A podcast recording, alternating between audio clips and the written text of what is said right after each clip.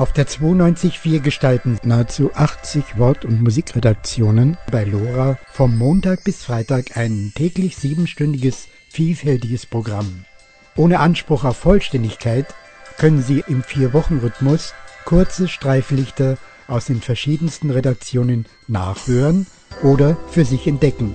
Zu diesem facettenreichen Hörkaleidoskop begrüßt Sie am Mikrofon Felix Jakowitz. Unterschiedlichste Weltanschauungen, so bunt erleben Sie Radio sonst nie. Lora München. In der Mai-Sendung geht es um die Mietsituation in München. Renate Börger widmete sich dem Buch von Ernst Alexander Rauter Wofür arbeiten wir eigentlich?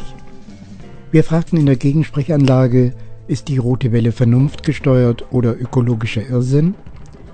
Wir hören etliche erfrischende Sätze der Publizistin Jutta Dittfurt. Neu bei Lora, der Chaos Computer Club geht on air. Und unsere griechische Redaktion kürte einen neuen Lora-Korrespondenten. Hier ist Lora München auf der 92.4. Laufen uns die Mieten davon, war die Fragestellung in der zweiten Vollversammlung des Münchner Mieterbeirats im großen Sitzungssaal des Rathauses. Aus der Sendung Soziale Welt vom 2. Mai hören wir im folgenden Ausschnitt Rudolf Stummvoll, Leiter des Amtes für Wohnen und Migration. Bei uns im Amt gehen jährlich so Kampfgröße 20, 22, 23.000 Anträge auf eine Vormerkung für eine Sozialbauwohnung ein. Ungefähr dreieinhalbtausend Wohnungen jährlich können vergeben werden. Dreieinhalbtausend. Über 20.000 stehen vorne und sagen, ich hätte gerne eine. Das ist die, die Spannungsbreite, die sich im Hintergrund abzeichnet.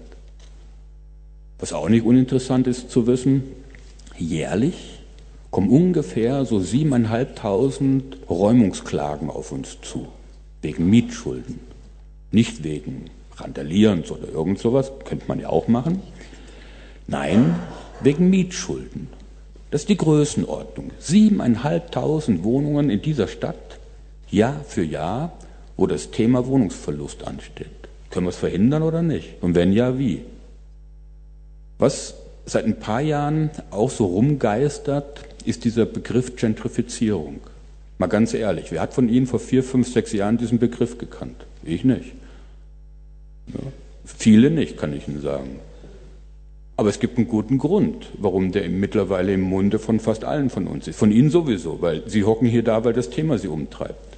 Es gehen bezahlbare Wohnungen flöten, weil Umwandlungsprozesse dazukommen, weil Modernisierungsprozesse umgelegt werden und dieses in unterschiedlichen Stadien.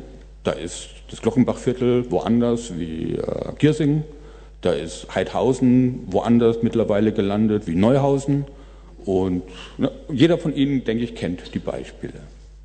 Das ist so die Ausgangslage. Welche Instrumente haben wir eigentlich als Stadt? Das ist zum einen mal das Thema Zweckentfremdungsverbot. Das ist eigentlich eines unserer wichtigsten Instrumente. Ist aber auch nicht für alles und für jedes gut. Das will ich ausdrücklich betonen. Damit kannst du auch nicht alles erschlagen. Aber dieses Zweckentfremdungsverbot, übrigens in München seit 40 Jahren am Netz. Wir haben, wenn ich es richtig sehe, so im Jahr zwischen 190 und 200 Wohnungen, die wir wieder dem Zwecke des Wohnens zuführen. Wenn man der Herr Oberbürgermeister, der jetzt auf diesem Sitz da drüben sitzen täte, der würde jetzt dann gleich eine Zahl rausholen. Seitdem er Oberbürgermeister ist, haben wir in der Stadt 4430 Wohnungen wieder dem Wohnungsmarkt zugeführt, über dieses Instrument. Es gibt aber auch einen generalpräventiven Ansatz da drin, den kann ich nicht beziffern. Aber ich kann Ihnen sagen, dass meine Kolleginnen und Kollegen circa um die 20.000 Kontrollgänge in der Stadt machen per anno um zu gucken, wo Zweckentfremdung stattfindet oder nicht und wie wir dem abstimmen können. Stuttgart zum Beispiel hat mal vor Jahren dieses Instrument aufgegeben. Da habe ich mal die Zahl gehört vom Stuttgarter Mieterverein. Ich weiß nicht, ob sie stimmt. Aber die gehen davon aus, dass in einer Größenordnung von um die 1000 Wohnungen jährlich in Stuttgart zweckentfremdet werden. Da kommt eine Galerie rein, eine Kanzlei, eine Praxis, weiß ich nicht, irgendwas halt. Ob das so stimmt, weiß ich nicht. Aber ich kann Ihnen versichern, wenn es diese Zweckentfremdung nicht gäbe, Da würde in dieser Stadt, weiß Gott, an dieser Stelle was ablaufen. Da bin ich zutiefst überzeugt davon. Von daher, diese 190 Wohnungen, die wir da retten, sind nur die Spitze des Eisberges, nämlich vor denen, was wir auch verhindern. Aber wohlgemerkt, mit diesem Instrument kann es auch nicht alles erschlagen. Es hat auch seine Grenzen. Ein zweiten, aus unserer Sicht sehr, sehr wichtiges Instrument ist der Mietspiegel. Es ist auf jeden Fall das Instrument, das ein Stück weit eine Orientierung für Neuvermietung, aber auch Mieterhöhungen macht. Er schlägt auch nicht alles, meine Damen und Herren, will ich ganz eindeutig sagen. Ich komme nachher nochmal zur Forderung. Eigentlich hat Frau Weitze sie schon angesprochen. Könnte man den Mietspiegel im Sinne von Mieterrechten verbessern? Kann man ihn griffiger machen? Ha ja, klar. Gibt immer wieder Forderungen. Ich sage es Ihnen nachher nochmal ganz kurz. Auch auf die Gefahr hin, dass ich hier Eulen nach Athen trage. Trotzdem denke ich, wäre es sinnvoll, darüber nochmal nachzudenken. Es ist das Thema Erhaltungssatzung. Ein, ich sage jetzt nicht äh, zahnloser Tiger, das wäre vielleicht ein bisschen übertrieben, aber der richtige Biss fehlt diesem Teil. Eigentlich ist die Erhaltungssatzung eine Verordnung, die ein städtebauliches übrigens, kein äh, Instrument zum engeren Mieterschutz, muss man einfach wissen eigentlich Gentrifizierung springt ja eigentlich an, das Thema, ne? Erhaltungssatzung. Ein Gebiet zu umschreiben und Entwicklungsprozesse, die zur Vertreibung dienen, zu verhindern oder zu minimieren. Ein Stück weit macht es das Instrument sicherlich. Aber so richtig bissig ist es nicht, weil es fehlt ein ganz wichtiger Punkt, den dummerweise der bayerische Freistaat uns seit vielen Jahren aber einfach verwehrt. Auch dieses ist vorhin schon angesprochen worden. München ist dann wirklich eine schöne Stadt. Ich denke, das, da sind wir uns wohl wahrscheinlich einig. Sie hat bloß ein Novum gehabt über viele Jahre. Das Thema Mieten, Mietentwicklung. Die haben alle gesagt, in Deutschland, München, das ist eine Insel, ja, das ist was ganz was Komisches. Was habt ihr? Wachsende Stadt, steigende Mieten. Wir haben Leerstände. Ja, wir können mit euren Forderungen nichts anfangen. Das kippt aber jetzt, meine Damen und Herren. Wenn Sie jetzt in andere große Städte gehen, dann merken Sie, da schraubt sich was hoch. Berlin, vor 15 Jahren, wunderbar. Aber mittlerweile in Berlin, Prenzlauer Berg zum Beispiel, nur ein Stichpunkt. Da haben Sie Vertreibungsmomente, Entwicklung, Gentrifizierung vom Allerfeinsten.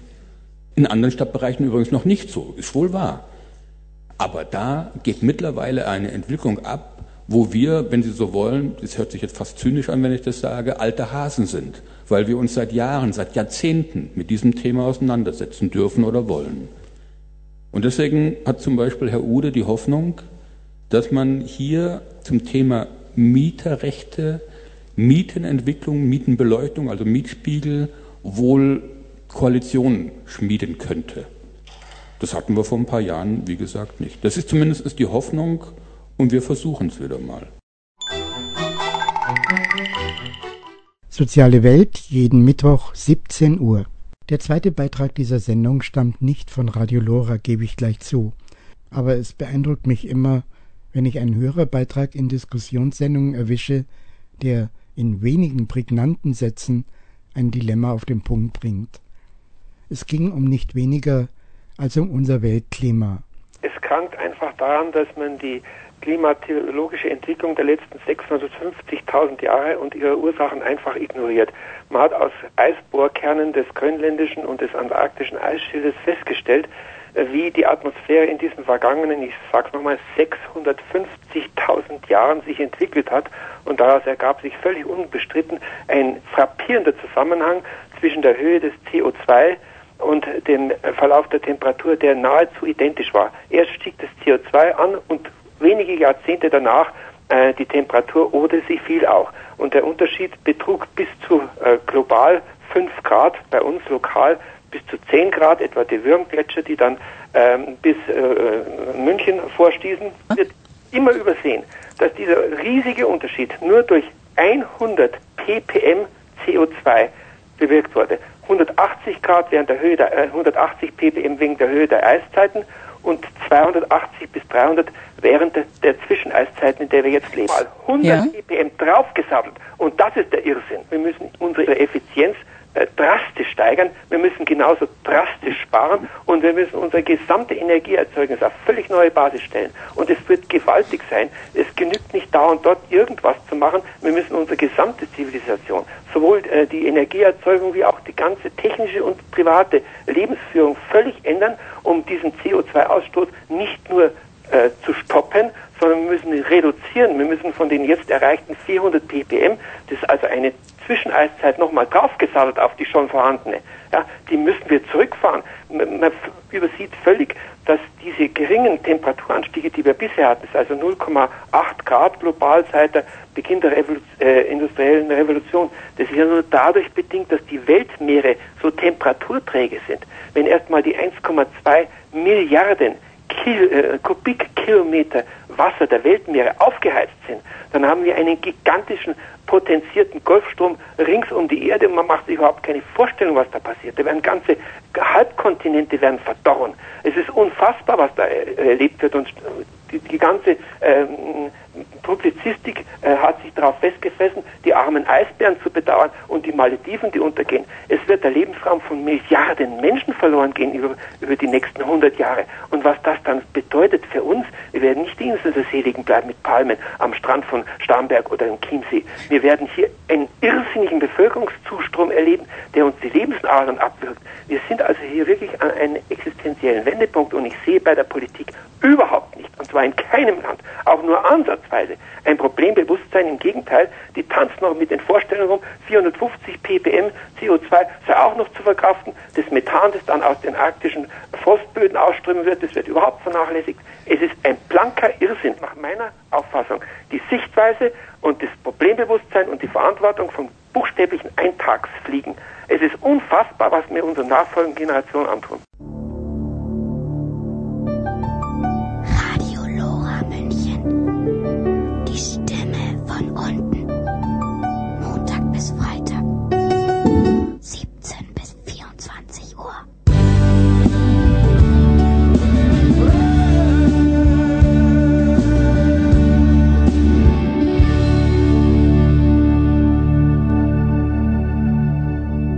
Jetzt sind wir aber wieder bei Lore München und seinem Mai-Programm. Am 1. Mai-Feiertag um 17 Uhr beschäftigte sich Renate Börger in der Sendung Trotz alledem mit Ernst Alexander Rauter und seinem Buch Wofür arbeiten wir eigentlich? Der Publizist Ernst Alexander Rauter hat all die Glaubenssätze, mit denen unser Kopf voll ist, in Frage gestellt in seinem Buch von 1988 mit dem Titel Wofür arbeiten wir eigentlich? Brauchen wir all diese Werbung? Und brauchen wir all das Zeug? Füllen wir nicht vor allem die Müllhalden? Und warum sollen wir eigentlich als Produzenten und als Konsumenten immer dem Neuesten hinterherjagen? Wäre nicht ein geruhsameres Leben sehr schön? Eines, in dem vor allem Sinnvolles produziert wird. Das heißt ja nicht, dass es keinen technischen Fortschritt mehr gäbe. Nun, schnell wird klar, es ist der global rasende Kapitalismus, der nicht anders kann, mit dem Vorrang der Rendite vor der Frage der Sinnhaftigkeit. Ernst Alexander Rauter nennt diese besinnungslose Gesamtveranstaltung pubertär. Wer darauf besteht, alles in beliebiger Menge produzieren oder kaufen zu können, handelt wie ein Kind, das darauf besteht, im Wohnzimmer ein Lagerfeuer anzünden zu dürfen. Er verlangt von anderen, dass sie seinem Verbrauchslaster Opfer bringen an Gesundheit, Lebenszeit und Lebenssinn. Angesichts der Gefahren moderner Arbeitsweisen ist jede künstliche Stimulierung der Produktion wie die Werbung ein krimineller Akt. Unsere Nachkommen werden für die Spielzeuge unserer Herrenschicht sterben. Aber Rauter fasst nicht nur die Herren und Herrinnen kritisch an die Nase. Er ist kein Träumer, der meint, wenn die Arbeitenden selbst bestimmen, werde schon alles gut. Denn einmal im Hamsterrad mitlaufend ist das Mitlaufen allzu selbstverständlich. Nicht nur die Reichen, auch Gewerkschaftsführer rechtfertigen die Ansammlung großer Privatvermögen in unerbittlicher Gedankenlosigkeit mit dem Dogma, der Großverbraucher schaffe Arbeitsplätze. Die Einfalt, mit der Besitzlose den Besitzenden die These nachsprechen, zeigt, das große Geld beherrscht auch das Denken seiner Opfer. Die Opfer im Hamsterrad und das Hamsterrad beschleunigt sich mit jedem Produktivitätsfortschritt. Den könnte man ja auch umsetzen in mehr Zeit. Aber nein, immer mehr und immer schneller. Es wird nicht in Frage gestellt. Nur ein paar Zahlen aus der Bundesbankstatistik. In der Industrie Deutschlands zum Beispiel stieg die Produktivität pro Beschäftigungsstunde von 1991 bis August 2008 um 100 Prozent, in der Gesamtwirtschaft pro erwerbstätigen Stunde um ein Drittel. Die tatsächliche Arbeitszeit der Vollzeitbeschäftigten ist trotzdem gestiegen auf 41,2 Wochenstunden. Dazu kommt die Explosion von Nebenjobs, prekärer Arbeit und Leiharbeit und die deutliche Zunahme der Gesamtarbeitszeit von Familien gegenüber den 70er Jahren. Und die Lebensarbeitszeit wurde mit den höheren Renteneintrittsaltern verlängert statt verkürzt.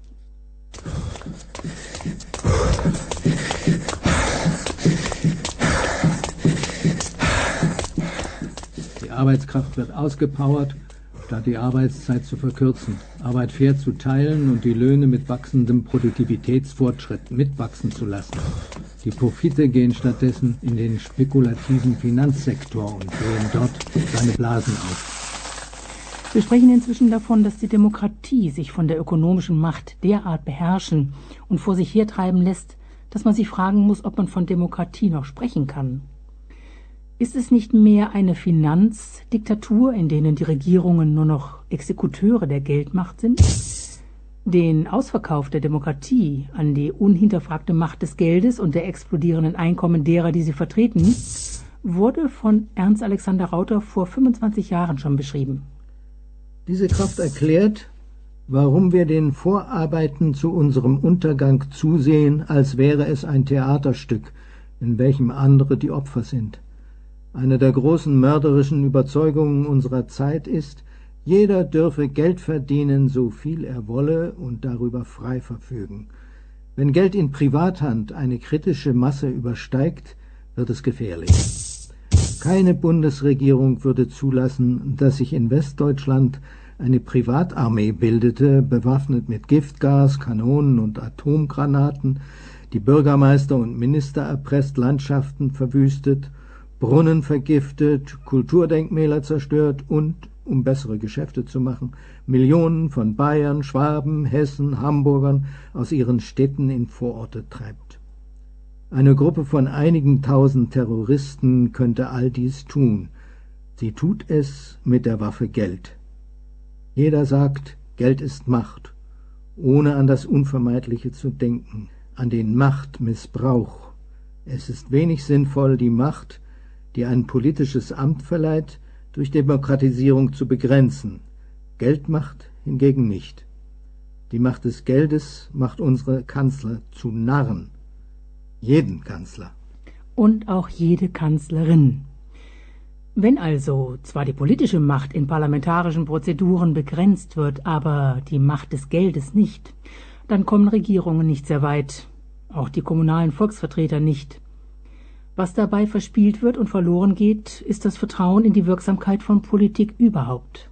Die allmächtige Unordnung, die die chaotisch umherrasenden Geldströme überall hinterlassen, verändern die Lebenspläne von Hunderten von Millionen.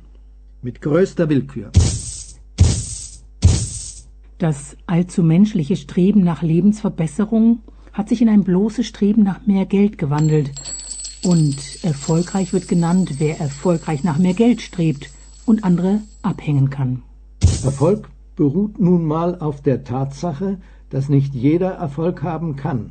Der Glaube an die Legende, jeder könne Erfolg haben, ist der Fehler, den die Händler, die von diesem Fehler profitieren, in unsere Hirne haben einbauen lassen. Das Versprechen des höheren Lebensstandards macht uns rennen. Meist ist es weniger, meist nur die Drohung, dass unser Lebensstandard herabgesetzt werde, wenn wir unsere Anstrengungen nicht verstärken. Die wenigen Erfolgreichen sind nur ein scheinbarer Beweis, dass man es schaffen kann. Wie der Stier nicht merkt, dass sein Rennen der Grund ist dafür, dass er abgestochen wird, so merken wir nicht, dass das Erfolgsprinzip der Grund ist für das schlechte Leben.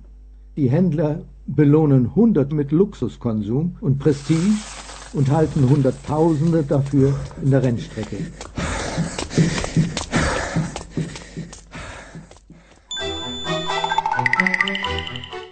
Trotz alledem immer am Dienstag 17 Uhr.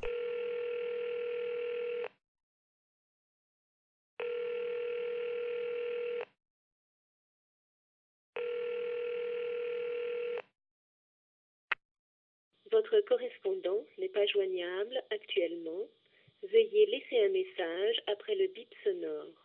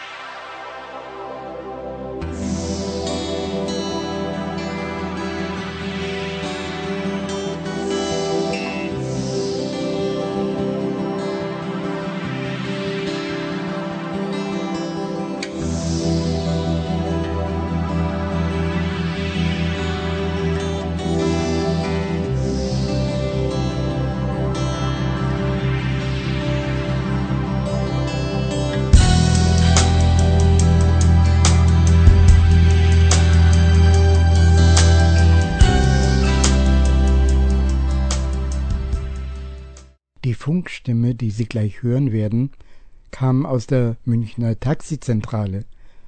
Sie gehört Michael Schrottenlohr, der Studiogast in der Sendung Gegensprechanlage war. Das Thema Rote Welle München. Im Besonderen die allnächtlichen Ampelschikanen auf Kosten der Umwelt. Der andere Gesprächspartner in folgenden Ausschnitten war Joshi Pertlitzky von der Abteilung Verkehrssteuerung des Münchner Kreisverwaltungsreferates.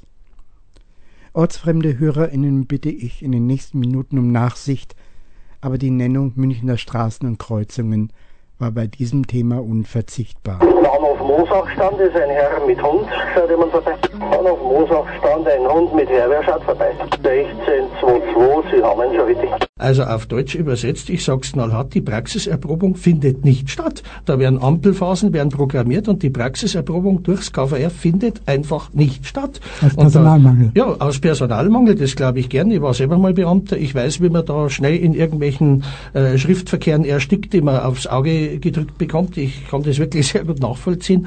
Aber äh, wenn ich mal dran denke, was das für volkswirtschaftliche Schäden sind, dass bei uns Autos sinnlos im Stau stehen und also wirklich sinnlos. Der Pickelbauer hat völlig recht, es können nicht beide gleichzeitig äh, grün haben, es wäre noch viel schlimmer.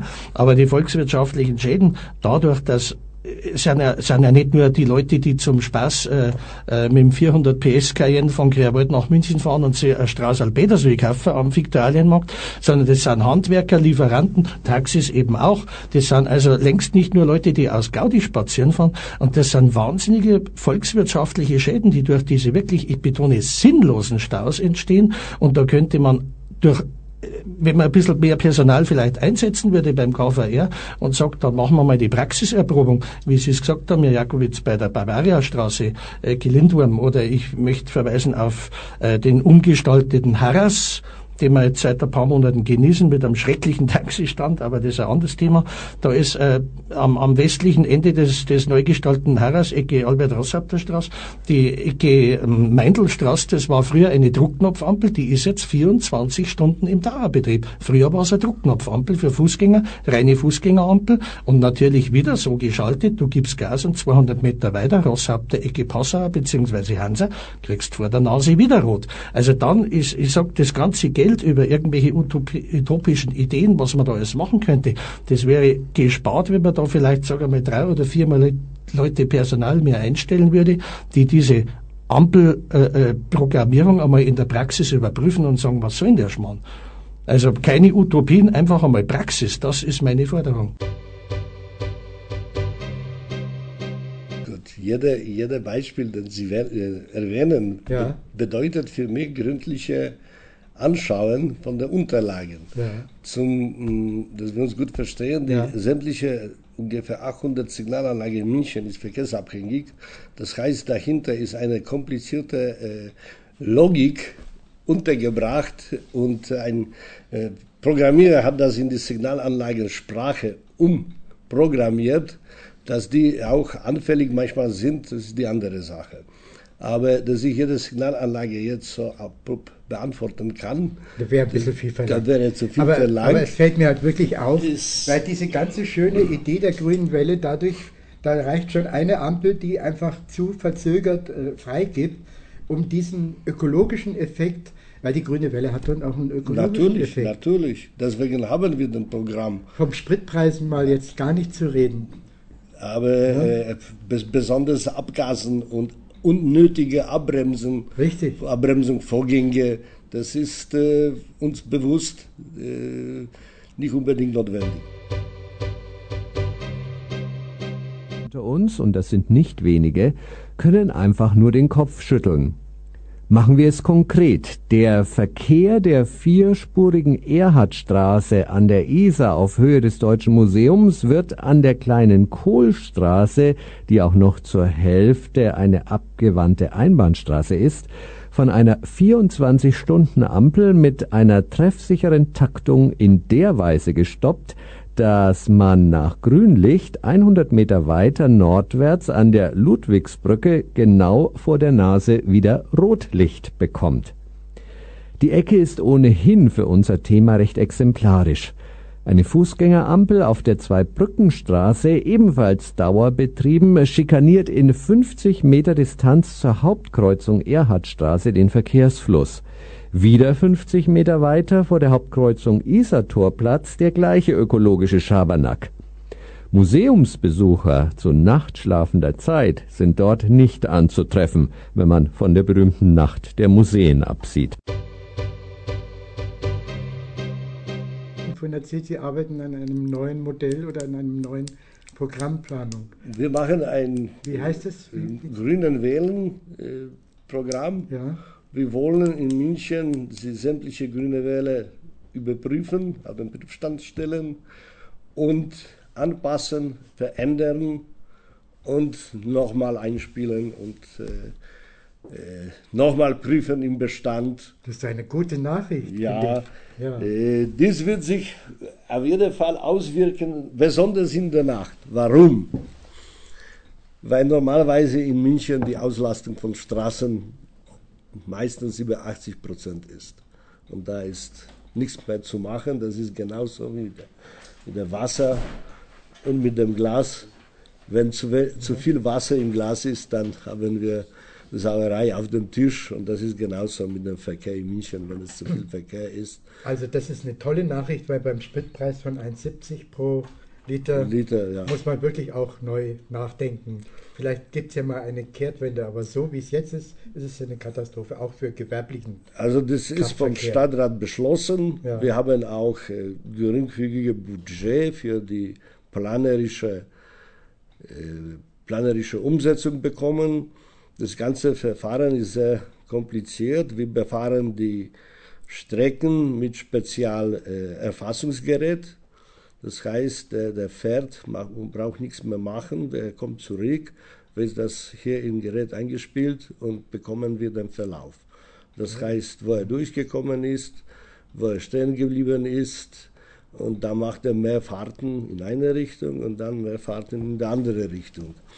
Leider aus Personalgründen können wir das nicht so machen, dass der eine am Anfang von grün fährt und andere da am Ende. Hm. Da hätten wir zwei Fahrer gebraucht, aber das leider. Ja, ich stehe mit zur Verfügung. ja, ist, ja, da kriegen Sie Gerät und ja. Sie müssen nur die Strecken verfolgen, was wir vorgeben. Gerne, wäre wirklich interessantes also, Experiment.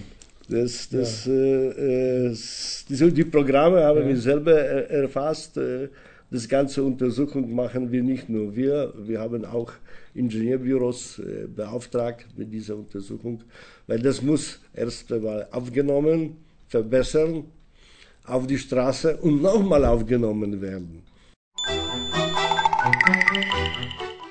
Gegensprechanlage jeden Mittwoch 21 Uhr. Zum folgenden Beitrag braucht es keine ausführliche Einleitung. Dietmar Freitsmiedl erklärt Ihnen Flügel TV und lässt einen Redemitschnitt von Jutta Dittfurt folgen, den die großen Hörfunksender selbst zu später Nacht niemals ungekürzt ausstrahlen würden. Allein dies wäre ein guter Grund, Flügel TV zu unterstützen. Sie hören heute einen Beitrag von Flügel.tv. Was ist das, Flügel.tv? Die Macher von Flügel.tv haben es sich zur Aufgabe gemacht, einen Teil zur Demokratisierung der Gesellschaft beizutragen, indem sie Diskussionen, Kongresse und aktuelle Ereignisse möglichst live und in voller Länge übertragen. Der Internetsender hat sich aus dem Umfeld der Diskussionen zum Thema Stuttgart 21 formiert. Bekannt wurde Flügel.tv mit der Live-Übertragung des Abrisses des Nordflügels des Stuttgarter Hauptbahnhofs bei den Vorfällen im Schlosspark am 30.09.2010, bekannt als Schwarzer Donnerstag, war Flügel TV der erste Sender, der live für Zuschauer aus ganz Deutschland berichtete. Überregionales mediales Interesse erlangte der Sender durch die Live-Übertragung der Schlichtungsgespräche. Flügel.tv agiert als Bürgersender finanziell unabhängig und parteiübergreifend. Die Macher sind Journalisten und Medienschaffende aus der Region Stuttgart. Von Flügel.tv hören Sie nun eine spannende Rede der Publizistin und Ökoaktivistin Jutta Dittfurt. Ich habe manchmal sogar Kritik an der Linkspartei, aber heute bin ich ganz lieb zu ihr, weil es gar keinen Anlass gibt. Da bist du doch froh, was? Jetzt atmet hier einer tief durch. Außerdem habe ich das ja schon in meinem Buch Zeit des Zorns in dem ganzen Kapitel gemacht. Das muss für ein paar Jahre reichen. Außerdem muss ich ganz offen sagen, ich fände es sehr viel schlimmer, ähm, wenn die Linkspartei aus dem Bundestag fällt, als wenn die Piraten reinkommen oder so ähnlich. Gut. Meine Kritik bleibt, ich bleibe eine antiautoritäre Linke und sehe den Parlamentarismus extrem kritisch. Das wird auch so bleiben. Gut, also ich bin für eine Erweiterung auf eine antikapitalistische Perspektive und möchte den Vorschlag machen, dass ihr im Widerstand darüber diskutiert, dass ihr nicht nur auf die Grünen einhaut, weil sie sind, wie sie sind, das kann man ewig machen, aber eigentlich sind sie ja schon tot, politisch und moralisch. Da ist ja gar kein Anspruch zu richten an bedeutet aber erweitern auf der Auseinandersetzung mit dem Staat, mit der Funktion des Staates, über, den, über die ein, zwei sehr kluge Männer vor unglaublich vielen Jahren, 1848, im kommunistischen Manifest geschrieben haben. Die moderne Staatsgewalt ist nur ein Ausschuss, der die gemeinschaftlichen Geschäfte der ganzen Bourgeoisieklasse verwaltet. Das heißt, der Staat, und das ist seine Funktion, auch in Stuttgart gewesen, unterdrückt soziale Unruhen, beschafft dem Kapital die nötige Infrastruktur, sorgt für die Ausbildung seines Personals. Man soll es also bei einer Bildungsreform nicht gleich für eine Revolution halten, aber nutzen natürlich für Weitergehendes. Und das alles wird gebraucht, um Exportchancen zu erhöhen und andere Leute auf dieser Welt, um es kurz zu sagen, platt zu machen. Deutschland, das Land, in dem wir leben, zweite These, ist inzwischen nicht mehr nur auf dem Weg, sondern ist es schon fast Führungsnation in dieser EU, in dieser kapitalistischen Konstruktion EU-Europa, ist Führungsnation. Das ist schon fast der Normalzustand, in dem wir leben, während also andere Länder Notstandsregimes kriegen durch deutschen Einfluss in den entsprechenden Gremien reden in diesem Land, und das ist mein Problem, verschiedene Leute, auch solche, die sich immer noch Linke nennen wollen, also ein Teil des reformistischen Lagers darüber, dass man den Kapitalismus zähmen könne, reformieren könne und dass es sowas wie eine entwicklungsfähige Zivilgesellschaft gibt. Das ist Blödsinn.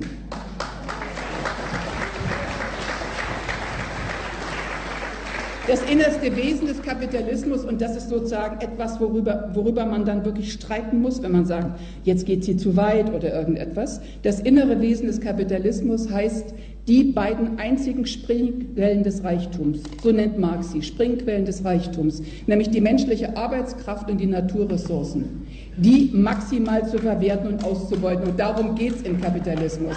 Das kann man nicht zähmen. Das kann man nicht mit Efeu begrünen. Das kann man nicht bunt anstreichen. Es wird im Charakter nicht besser. Es geht darum, dass Mensch und Natur zerstört werden und kaputt gemacht werden. Und dass das in unterschiedlichem Ausmaß hier und anderswo geschieht, hat damit zu tun, dass es historische Entwicklung gibt, kulturgeschichtliche Entwicklung, Widerstandsentwicklung und dass es Zentren und Peripherie des Kapitalismus gibt, also ökonomisch weniger wichtige und bedeutende Regionen, in denen sich die Dinge anders verhalten und die Geschäfte unterschiedlich betrieben werden. Das muss man berücksichtigen. Ansonsten kennt unser Widerstand keine nationalen Grenzen. Hoffe ich doch.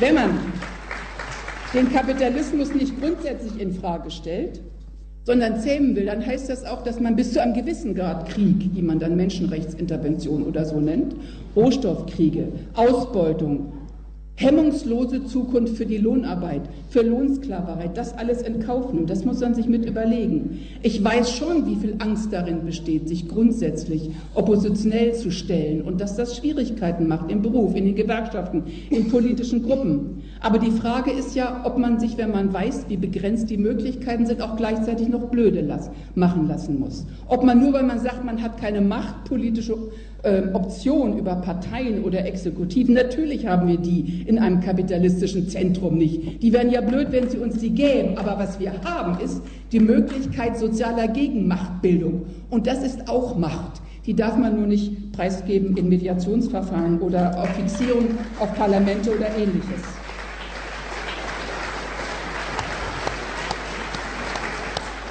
Ich will es kurz machen, sonst rede ich zu lang. Was man auch nicht machen darf, ist, man darf, ähm, man darf nicht orientieren auf sozusagen, wir müssen uns nur alle ordentlich anstrengen und fleißig sein und in 20 Jahren merken wir dann, dass wir mit unseren kleinen reformistischen Versuchen allesamt gescheitert sind. Was wir aber auch nicht machen dürfen, ist, dass wir falsche Auseinandersetzungen führen. Ich bin innerhalb sozialer Bewegungen für offene, klare und auch im besten Sinne rücksichtslose Auseinandersetzung, harte. Und zwar darüber, über die Frage allererst, welche Interessen haben Menschen? Ich kann natürlich mit Menschen, die sagen, oh, ich fühle mich eigentlich in diesen Verhältnissen ganz wohl, mir geht es ganz gut, meine materielle Basis ist gesichert, die meiner Familie auch, ich habe nicht so viel zu nörgeln, aber gegen Nazis bin ich. Mit solchen Menschen kann ich gerne an einem Tag gegen Nazis auf die Straße gehen und das ist es aber auch.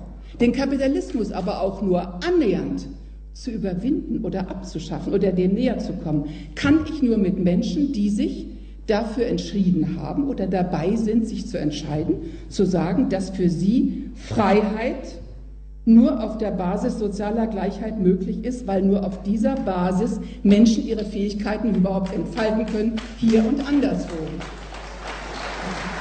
Wenn ich, wenn ich diese Entscheidung aber treffe, habe ich ein Interesse formuliert. Und mir liegt zum Beispiel daran, ich habe vorhin auch so ein paar traurige Menschen gehabt, die mir sagten, was ihnen nun gerade nicht gefällt. Das Problem ist, man darf es sich nicht selber als Fehler anlasten, wenn andere Leute, trotz der tollsten Argumente, die wir haben, dummerweise eine andere Meinung haben sondern man muss überlegen, welche Interessen stehen dahinter, welche ökonomischen Absichten steckt dahinter. Es liegt nicht an der Schlechtigkeit, auch wenn die manchmal noch verbessert werden könnte, unserer Argumente, sondern es liegt daran, dass wir analysieren müssen, in welchem Land wir leben und welche ökonomischen und politischen Interessen hier aufeinander knallen. Erst dann herrscht eine gewisse Klarheit. Das heißt aber auch, dass man die Auseinandersetzung mit Menschen führen muss, in den eigenen Kreisen, die man vielleicht ganz nett findet und die das vielleicht bis zum gewissen Grad alles mittragen, aber die auf irgendeinem irrationalen Trip sind. Ich habe ein großes Problem mit der unterschwelligen Zuwanderung und dem Größerwerden äh, verschiedener Strömungen des Irrationalismus in sozialen Bewegungen. Occupy Frankfurt ist durchtränkt von nicht nur rechtspopulistischen, nationalistischen Idioten, die da einfach rumlaufen und agitieren dürfen, sondern auch Neugeselianern und allen möglichen rechten Sekten, auch Anthroposophen reichlich drunter. Ich weiß, es sind auch sicher welche hier im Raum, die jetzt ganz böse wieder auf mich sind. So, ich halte es damit Engels nach wie vor, dass der größte Feind des Humanismus der Irrationalismus ist. Und wenn ihr darüber mehr hören wollt, müssten wir mal eine extra Veranstaltung darüber machen. Soweit die Publizistin und Ökoaktivistin Jutta Dittfurt Mitte März im Stuttgarter Gewerkschaftshaus auf der Veranstaltung Stuttgart 21 ist überall. Wehrt euch, engagiert euch, vernetzt euch. Den Beitrag haben wir von dem Videoportal Flügel.tv übernommen. Die Macher von Flügel.tv haben es sich zur Aufgabe gemacht, einen Teil zur Demokratisierung der Gesellschaft beizutragen, indem sie Diskussionen, Kongresse und aktuelle Ereignisse möglichst live und in voller Länge übertragen. Flügel.tv wird ausschließlich durch Spenden finanziert. Alle Mitwirkenden arbeiten ehrenamtlich. Wenn Sie Flügel.tv unterstützen und sich an den technischen Betriebskosten beteiligen möchten, können Sie spenden. Mehr Infos unter www.flügel.tv.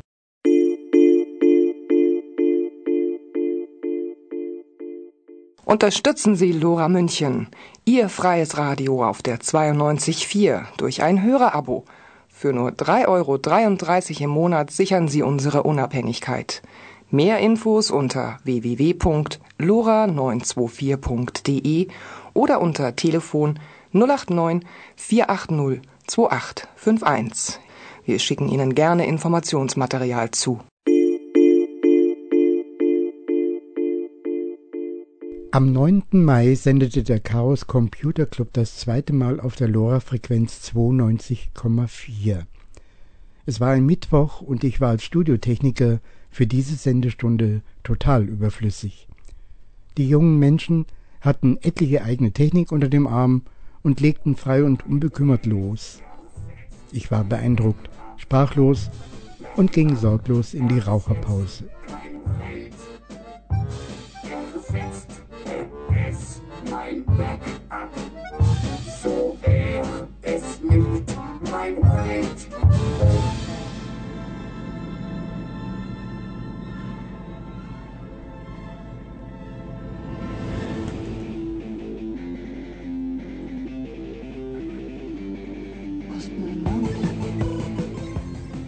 Herzlich willkommen an diesem Mittwochabend. Wir schreiben den 9. Mai 2012 und ihr hört das Chaos Radio auf LoRa 92.4, ein Programm des Chaos Computer Club München. Am Mikrofon für euch ist heute Zack. Hallo. Martin, das bin ich. Und außerdem haben wir hier heute Gäste im Studio, nämlich Swa. Hallo. Und Gigo. Hallo. Ja, äh, wie beim letzten Mal haben wir jetzt auch wieder eine Sendung rund um den Chaos Computer Club aus München.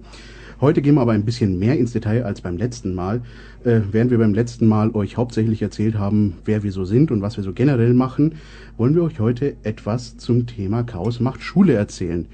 Doch äh, bevor wir damit anfangen, erstmal vielleicht generell eine Definition von euch, Swa und Kiko. Was ist denn für euch eigentlich der Hacker oder der Chaos Computer Club im Allgemeinen? Ähm, ja, ich fange vielleicht mal ein bisschen früher an. Äh, den Chaos Computer Club, den Namen habe ich schon sehr früh mal gehört. Also ich meine, ich war schon immer Nerd, äh, aber das heißt, im Alter von irgendwie 12, 13 habe ich das zum ersten Mal gehört. Hab unglaublich lange gedauert, äh, dass das wirklich so eine ähm, Hacker ist, wie ähm, von der Definition her vielleicht die Medien alle kennen äh, der irgendwo eindringt in Systeme und so weiter. Und habe auch sehr lange geglaubt, äh, dass man eine Aufnahmeprüfung braucht, um überhaupt äh, im Chaos Computer Club zugelassen zu werden. Und ähm, habe dann eigentlich erst hinterher viel später, als ich da aus politischen Interessen wieder auf den Club gestoßen bin, festgestellt, dass das eigentlich ähm, alles ganz coole Jungs sind äh, und Mädels natürlich, ähm, die irgendwie verbunden sind nur durch irgendwie eine Begeisterung für die Technik. Ähm, und das lebt sich dann natürlich auch irgendwo politisch aus. Ja, also der Chaos Computer Club, den gibt es jetzt schon ziemlich lange, so 30 Jahre, schon ein bisschen mehr. Hier in München seit 15 Jahren ungefähr. Ähm, wir arbeiten alle ehrenamtlich komplett und es ist ja eigentlich eine Hacker-Vereinigung. Und wie der Gigo jetzt gerade gesagt hat, so es geht nicht nur darum, dass jetzt so ein Hacker jemand ist, der so in fremde Netzwerke einbricht und so äh, Daten da rausklaut und so. Darum geht es natürlich auch, aber es ähm, geht grundsätzlich um einen kreativen Umgang mit Technik. Also man schaut sich einfach Dinge an macht sie vielleicht auch auf und schaut hinein, um halt zu verstehen, wie das funktioniert, um, um zu wissen. Es geht sehr viel auch um das Wissen und auch das Wissen weitergeben. Ähm, und wenn man dann ver verstanden hat, wie es funktioniert, dann kann man es auch anders verwenden. Also so eine, so eine Aneignung von Dingen. Ähm, da hat Wow Holland, einer der, der Gründungsväter des CCC, immer so ein schönes Beispiel gebracht von der Großmutter, deren Herd kaputt ist und die dann ähm, aber trotzdem die Würstel warm macht, indem sie einfach die Kaffeemaschine benutzt. Denn die Kaffeemaschine macht ja auch nichts anderes als heißes Wasser, wenn man dann keinen Kaffee reinfüllt. Gut, da muss man dann vielleicht auch noch ganz kurz eingreifen, weil Hacker, wenn man die Leute diesen Begriff hören, für die meisten ist Hacker ja mehr so, ach, das sind doch die, die immer alles kaputt machen. Wie du schon gesagt hast, das hat aber nicht nur was damit zu tun. Da muss man vielleicht auch dazu sagen, dass für viele diese Leute, die mehr so auf die destruktive Ebene aussehen, vielleicht doch eher unter dem Begriff Cracker zu finden sind, als irgendwie unbedingt der Hacker. Ja, ja der Cracker, Cracker ist sozusagen der negative, der, der kriminalisierte Hacker. Ja, dann danke erstmal für eure Definition, äh, für euch, die uns draußen zuhört. Ähm, diese Definition wird euch im Laufe unserer Sendungen bestimmt noch öfters begegnen, wenn wir hier andere Gäste im Studio haben. Und ihr werdet sehen mit der Zeit, wenn ihr verschiedene Definitionen hört, es ist nicht immer das Gleiche. Für viele ist dieser Begriff anders konnotiert oder hat andere ja, Aussagen. Und dementsprechend könnt ihr euch dann selbst dann euer Bild daraus machen, was denn für euch vielleicht der Chaos Computer Club oder der Hacker an sich ist. Ja, machen wir aber mal direkt weiter. Wir haben gesagt, wir sind heute hier, um über Chaos macht Schule zu sprechen. Dementsprechend ist natürlich dann auch erstmal die Frage, was ist denn eigentlich Chaos macht Schule? Weil Chaos in Schulen, das haben wir genug, das hat aber damit ja nicht so direkt was zu tun. Ja, also Chaos macht Schule ist bei uns ähm, quasi der Name für eine ganze Reihe von Projekten, eine ganze Reihe von Aktionen, ähm, ganz verschiedene Sachen, die aber alle gemeinsam quasi den Fokus haben, ähm, für Jugendliche zu sein, für Schüler zu sein. Also wir haben ja auch viele andere Aktionen, ähm, wo wir uns bezüglich Presse und ähnlichem auch eben äh, primär an Erwachsene richten oder uns oder an uns selbst richten. Und äh, mit Chaos macht Schule meinen wir eben alles, was wir ähm, direkt eben nur an die jüngere Generation weitergeben wollen. Und das ist halt irgendwie so unsere Sicht auf die Welt, so aus, aus der Perspektive von Technikbegeisterten und ähm, eben irgendwie wollen wir vermitteln, was wir an der Technik finden, warum wir das so toll finden, aber auch irgendwo die Gefahren, die wir da sehen, ähm, wie man mit Technik umzugehen hat. Ja, also wir im, im Club sind ja alles Leute, die sich dann ein bisschen besser so mit Technik auskennen und man wird ja dann auch ständig gefragt irgendwie, äh, ne, kannst du mir da nicht mal helfen, du kennst dich doch mit Computern aus und so. Und ähm, wir haben dann halt irgendwann mal gesagt, naja, das Wissen um die Technik und auch das, der Umgang mit den sogenannten neuen Medien ähm, ist einfach unheimlich wichtig heutzutage. Und eigentlich ist es sinnvoller, da direkt bei den Kindern, Jugendlichen, Heranwachsenden anzusetzen und denen zu erklären, ähm, wie man eigentlich damit umgeht, auch Stichwort Medienkompetenz natürlich.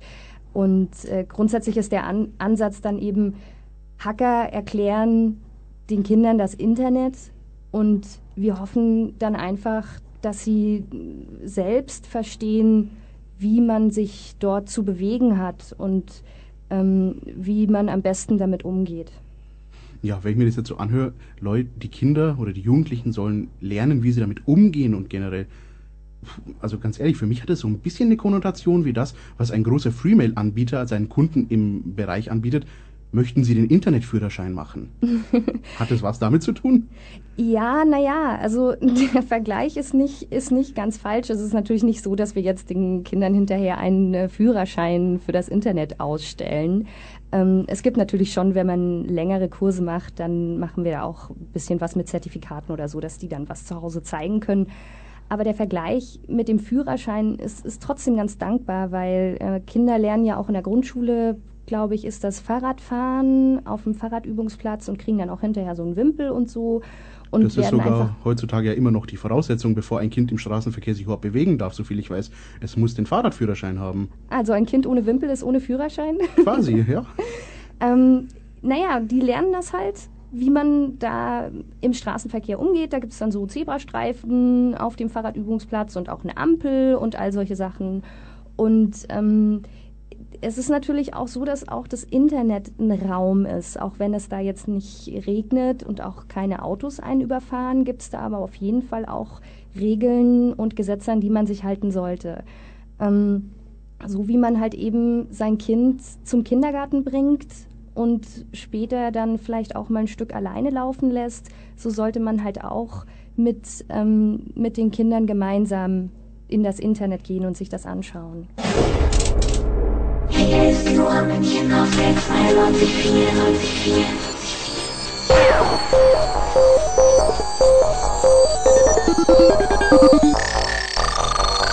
Lora München auf der 92.4. Montag bis Freitag, 17 bis 24 Uhr.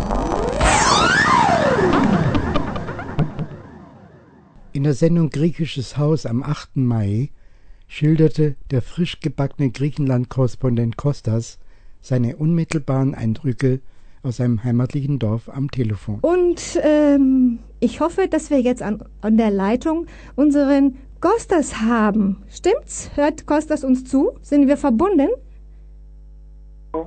Hallo Kostas. Ich grüße dich. Kalispera. Du bist jetzt offizieller Griechenland-Korrespondent. Herzlichen Glückwunsch. Äh, Dankeschön. Ich äh, nehme äh, natürlich diesen Titel gerne an. Ich bin in meinem Dorf und äh, seit Tagen vor dem Fernseher hier.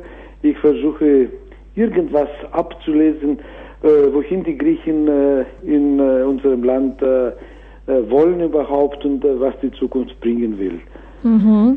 das ist keine leichte Sache. Die Situation ja. war ja sowieso nicht leicht vorher. Und ich bin eigentlich runtergefahren wegen der Wahl. Mhm. Ursprünglich äh, war es für mich wichtig, äh, äh, etwas gegen den Rechtsradikalismus in Griechenland äh, mitzuunternehmen. Ja. Das äh, Warum ursprünglich? Da war ich zu wenig. Ja. Äh, denn eigentlich das ist das Schlimmste, was in Griechenland passiert ist. nicht jetzt die Querele in ob und wann und wie eine Regierung gebildet wird, sondern in meiner Priorität, es ist die große Schande, äh, dass man in äh, Griechenland mit 8% die Rechtsradikalen gewählt hat. Und das Schlimme dabei ist, dass 80% dieser 8% Stimmen äh, sind junge Leute unter 40 Jahre. Ja, das ist das wirklich ist unfassbar. brutal. Also, ja. ähm, kannst, du, kannst du das irgendwie erklären? Kann man sowas überhaupt erklären? Aber ähm, natürlich dennoch. kann man das alles äh, erklären, aber es ist eine viel äh, größere und äh, ziemlich längere Debatte. Ich habe das äh, Gefühl, man hat äh, hier äh, jahrelang, jahrzehntelang mit äh, einigen Lügen äh, hier gelebt und hat man, man hat sich eher versorgt und man war in einer gewissen Sicherheit und sobald diese äh, Sicherheit weg ist, denkt man eigentlich eher sich zu rächen. Mhm. Aber mhm. nun die Faschisten selbst sagen, Nein, nein, das ist keine Strafe und keine Proteststimme, sondern das ist äh, unsere Ideologie. Genau, für unsere und das Hörer. Ist dann fürchterlich, ja. falls das tatsächlich stimmt. Nur ganz kurz für unsere Hörer nochmal. Wir reden jetzt hier von der eigentlich äh, kriminellen Organisation namens Chrysia Goldene Morgendämmerung, die den Einzug ins Parlament geschafft hat. Ja, ja das sind eigentlich lupenreine Neonazis, äh, genau. sonst nichts. Und äh, da müssen wir hier dann äh, tatsächlich aufpassen äh, was daraus passiert. Ansonsten die Ergebnisse in Griechenland von der Wahl, die sind ja ziemlich allen bekannt. Äh, keine Partei, die 20 Prozent Hürde übersprungen hat, keine und das bedeutet eigentlich eine, ja, wie soll man sagen, ein, ein Erdbeben hauptsächlich für die zwei großen Parteien, für die Näherdemokratie und äh, auch für die sozialdemokratische PASOK. Die Näherdemokratie mit nur 19 Prozent, das ist undenkbar. Und noch schlimmer hat es eigentlich die PASOK erwischt mit gerade noch 14 Prozent von äh, 44 Prozent vor äh, zweieinhalb Jahren. Sag mal, du bist ja jetzt vor Ort und kannst das mitverfolgen. Wie ja, haben ja, die das, das haben die das geschluckt, die zwei Großen? Wie sind die damit umgegangen? Ich kann mir vorstellen, sind, das ist ein sehr, Schock. Also bis jetzt sehr staatsmännisch äh, damit umgegangen. Was heißt das? Sie, haben, sie sind sehr gefasst und sind auch bereit, äh, für eine Lösung, eine, was die Regierungsbildung angeht, äh, zu suchen und mitzuwirken. Aber es ändert sich alles. Also äh, jeder, der ein bisschen äh, beleidigt sich äh, fühlt oder irgendwie äh, gefühlsbetont äh, ähm, un, in Unrecht fühlt, reagiert auch entsprechend. Mhm. Und so ändert sich die Situation von Stunde zu Stunde. Das äh, Interessante dabei ist, dass äh, keine der Parteien, egal in welchen Wahlallianz eingeht, äh, in der Lage ist, eine Regierung, ein, äh, einen größeren Block zu äh, führen und zu sagen, ja, damit haben wir eine entsprechende Mehrheit äh, mhm. für eine Regierungsbildung. Das war der Rückblick für den Monat Mai. Ich hoffe, es waren interessante Beiträge auch für Sie dabei. In vier Wochen folgt die Juni-Ausgabe. Ich hoffe, Sie schalten wieder ein. Ich danke Ihnen schön am Mikrofon und für die Sendung verantwortlich verabschiedet sich Felix Jakowitz. Wenn Ihnen das Programm gefallen hat und Sie uns unterstützen wollen, dann werden Sie Mitglied im LoRa Förderverein für 40 Euro im Jahr. Informationen kriegen Sie unter www.lora924.de oder unter der Telefonnummer 4802851. Noch einmal 4802851. Wenn Sie wollen, spenden Sie auch direkt auf unser Konto bei der Stadtsparkasse München. Die Kontonummer lautet 88 150 115. Noch einmal 88 150 115. Wie geht's weiter im Programm bei Lora? Es folgt das Lora Magazin mit aktuellen Themen und Meinungen.